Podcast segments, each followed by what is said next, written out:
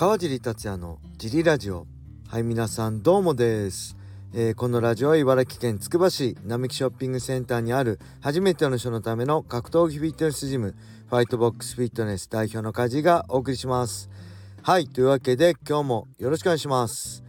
えー、レターがね結構パンパンって、えー、水曜日に届いてまあ新鮮なまま読んだ方がいいかなと思ってすいません前に送っていただいた方こっち先に読ませてもらいますね。えー、川地さんこんばんは。2月11日にディープで行われる神田光也 VS 五明宏との勝敗予想が聞きたいです。個人的には神田光也選手が組み伏せて1本取るんじゃないかと思ってます。はい、ありがとうございます。神田光也選手っていうのは、えー、まあ、あれですね、雷神にも出たパラエストラ千葉ネットワークのまだ若手27歳ぐらいかな。のレーシング出身ですごい強い選手ですよね。えー、で対するこの五明選手っていうのが僕もそんな詳しくなかったんですけど名前はねどんどん出てきてまだ格闘技始めて1年半とかそのあ MMA 始めて1年半とかそのぐらいなんですよね。トライフォース赤坂だから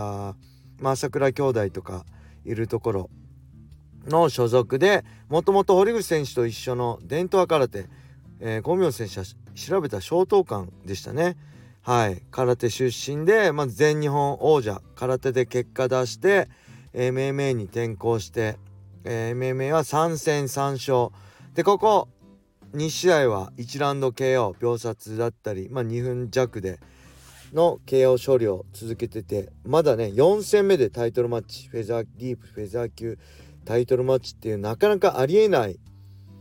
あのー、ぐらいのこうなんだろう結果出してると期待されてる選手ですよね。はい。で試合見たんですけどまあほんと強いですね。パンチのハンドスピードも強いしまあ腰も強いらしいんでまあほんと勢いありますね。こういう勢いが一番格闘技 MMA って大事でやっぱ自分信じ込めるか込めないかなんでゴムヨン選手強いですね。ここでもし神田選手に勝てばまあ本当この日本フェザー級のトップに挑戦する資格があるんじゃないかなっていうぐらいいい勝ち方すればねそのぐらい期待できる選手なんですけど、まあ、神田選手も強いんですよねサウスポーで。え長身生かした、えー、遠い距離でのねジャブワンツー蹴りもあるし、まあ、近い距離では肘がとにかくうまい。でもちろんレスリングも強いんで組んだら強いですね。で組み際の肘もうまいし、うん、ただねまあ神田選手僕のイメージでちょっとあの顎が弱い打たれ弱いイメージがあるんでやっぱ手数半端ないんであのゴミョン選手ね。その距離あのゴミョン選手のパンチの距離に踏み込んだら結構危ないんじゃないかな。ただ神田選手のパンチの距離はもうちょっと遠いし、えー、それより近くなれば肘打ちがあるんで結構面白い戦いになるんじゃないかと思います、えー、ただ踏み込みも早いしまあ伝統派なんでね入って入るのもうまいんで結構神田選手にとってはねしんどい試合になると思いますけどまあ勝敗予想、まあ、ここで五明選手が勝てば本当に堀口選手並みの期待できるまあもう27歳とか6歳なんですけど新しい新人ファイターが出てきたっていう感じだと思うんですけどうんやっぱくぐってきた修羅場だったりまあただくぐってきた修羅場空手で言えば十分経験があるんですけどやっぱ MMA のね何者何よりも大事なのは僕は MMA での経験だと思うので MMA ってやること多いしね戦略も大事なんでその辺神田選手がうまく戦うことができれば勝つんじゃないかなと思います。ただ、えーまあ、ゴミョン選手のペースに付き合っちゃったらゴミョン選手の KO も十分ありえる試合だと思いますね。はい。それではもう一個これ今日来ました。お疲れ様です、えー、スータミーナーです。本日はツイッターネタでございます。2月7日の大沢健二さんのツイートに山田トレーナーが返信されてましたがいまいち山田トレーナーの言いたいことが分かりません。川尻さんの解釈で結構なので分かりやすく伝えていただいてもよろしいでしょうか。よろしくお願いします。はいありがとうございます。これはねツイッター確認しました。あれですね。この前の USC のロードトゥ USC の決勝中村選手したい風間選手ね風間選手大沢選手大沢さんのジムハーツのね選手の結果が30秒ぐらいで風間選手が、えー、どんどん打撃でプレッシャーかけて、えー、こう負けちゃったんですよね。でその結果を見てあのー、大沢さんは、まあ、打ち合う気持ちがないとあのダメだし打ち合う覚悟がないと勝てないから打ち合いに行った結果だからそれはそういうことだっていう中で結構なんだろう物議を醸し出しててえー、何でしたっけ？えー、なんだっけ？あまあ打ち合う必要ないだろうみたいなね。打ち合う覚悟が必要だけどまあ僕もその意見なんですけどジョビンさんとかそう言ってたのかな。それで結構ツイッター荒れてましたね。僕はそこ参戦しませんでしたけど。でその流れの中で、えー、大沢さんが言ったのは、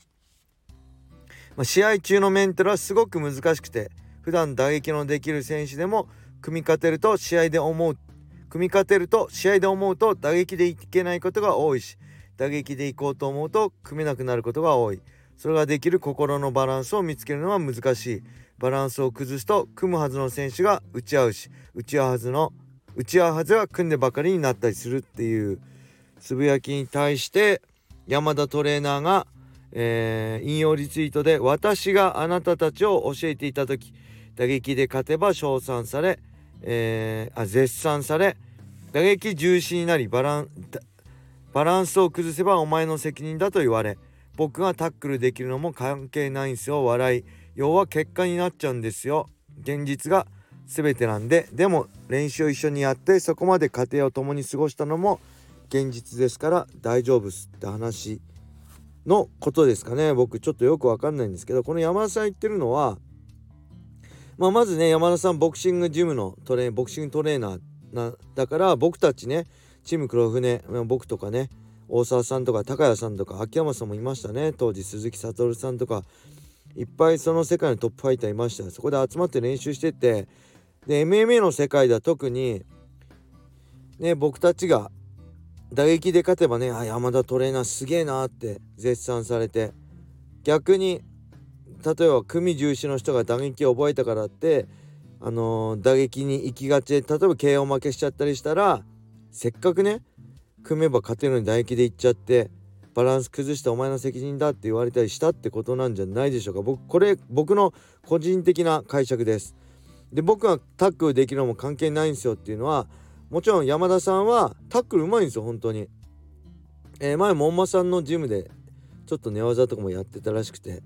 えー、タックルもうまいんでタックルもちろんボクシングだけじゃなくて山田さんねタックル歩きで打撃も教えてくれてたんでそういうのも知らないで山田さんがねタックルできるのも知らず関係なくね山田は打撃ばっか教えてバランス崩してるとか言われるってことなんじゃないですかね。はい、で要は結果になっちゃうんですよっていうことはもう結果が全てだと。勝てば称賛されて負ければあのー、バッシングされる。そういう世界現実が全てね。結果が全てなんで。ただ一緒に練習やってきたね。その過程が僕あのファイターとしてプロのファイターとしては僕も思います。結果が全てです。ただ僕たちの一緒に練習してきた仲間だったりそのやってる人たちはその過程を見てきて共に過ごしてきたからその過程をやってきたことも知ってるし理解してるしあのまあいわゆる大沢さんのね考え大沢さんが経験してきたことそれを全てね分かってるよ。僕は大丈夫だよ。大沢さんがそういうただ何も考えずにねあの、打ち合う覚悟が必要だとか打ち合わなきゃダメだって言ってるわけじゃないの。は知ってるよ。家庭を一緒に過ごしてきたからねって山田さんなりの、まあ、優しさなんじゃないかなって思います。まあこれ本当難しいですね。どっちが正解でどっちが間違ってるっていうのもないしまあ本当その選手見てる人じゃなきゃわからないこともあるだろうし外野がとやかく言うなって気持ちもわかるしまあプロだから外野がとやかく言うのは当たり前だしっていうね。どこからの目線で言えばこれが正解だここから見ればこれが正解だっていろいろ立ち位置によって言いたいことも正解も変わってくると思うんでまあこの辺は何とも言えないですね。うん、僕もだから触れませんでした。ジム終わって盛り上がってるっていうか、結構あれだったんだけど、僕はまあ、静観してましたね。ラジオで言いたいこと言って、twitter では抑えてました。はい、そんな感じです。という、まあ今日、ポンポンってきたレターを読ませていただきました。まだね、レター前いただいたのあるんで、それも読みつつ、どんどんやっていこうと思います。ありがとうございました。それでは今日はこれで終わりにしたいと思います。皆様良い一日を。まったね